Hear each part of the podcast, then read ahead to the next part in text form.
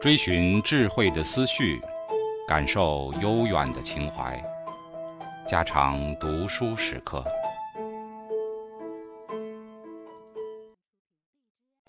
警告：慎入，非专业朗读，听后可能出现且不仅限于挺尸等严重不适，另切勿洗耳，以免污染水源。引发小猫、小狗中毒等严重生化事件。第十四章：浪漫诗的产生与全盛。一、叙说：八世纪上半叶的四五十年间，无论当日的人生观与文学的潮流，都呈现着自由浪漫的浓厚色彩。从唐代开国，经过了一百多年的安定，虽在政治的内部隐伏着无数的危机，然表面却是富庶繁华的太平盛世。一般知识阶级都未曾着眼于社会上的种种问题，全集中于个人的归宿与人生的理想。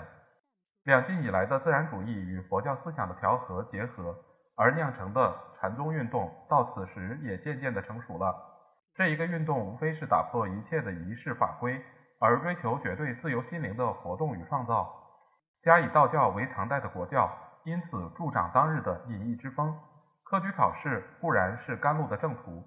隐居山林，同时也是成名列官的捷径，因此有许多聪明人不去应试，住在深山幽谷，等他名气大了，自然有州郡来推荐他，朝廷来征辟他。有了这种思想所趋、社会所重的背景，于是隐逸之风盛极一时。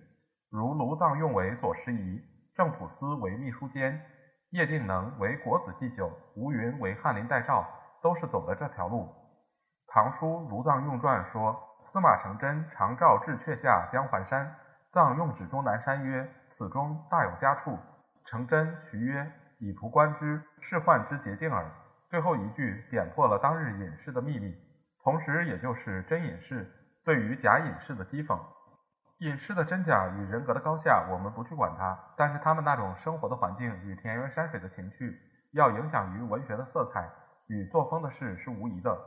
王维的《居辋川》，孟浩然的《隐鹿门》，楚光熙的《隐终南》，顾况的《隐茅山》，都可以看出他们那种生活环境与自然界的情趣，做了他们的文学作品的决定因素。在这种境遇下，便形成着继承陶渊明那一派的田园诗。其次，因人生思想的解放与自由生活的追求，而日趋于放纵与享乐，轻视一切的礼法与规律，侠妓饮酒，避世陶禅。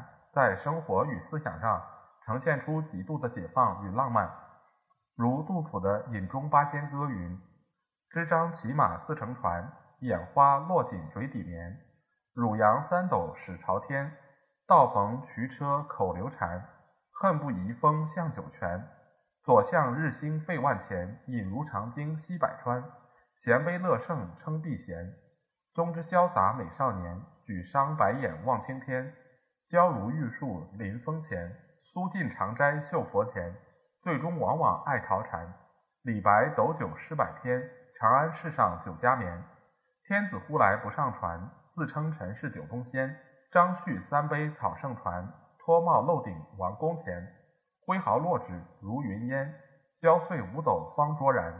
高谈雄辩惊四言。这是当日知识阶级浪漫生活的铺路。其中有亲王宰相，有佛徒道士，有诗人画家，这范围算是相当广的了。杜甫在这里的描写虽只就其饮酒一项，然而由这些诗句里，我们可以参透他们人生观的全部。他们的眼里没有皇帝王宫，没有礼法名教，唯一的中心便是个人的放纵与自由。由这种极端的放纵与自由的人生观反映到文学的创作上，自然是打破格律。反对模拟，而形成那种变动自由的浪漫诗风了。开元天宝的诗坛能够那么有生气、有力量，有各种各样的颜色与声音，便是由于当日那种浪漫的人生观与生活基础反映出来的浪漫情调。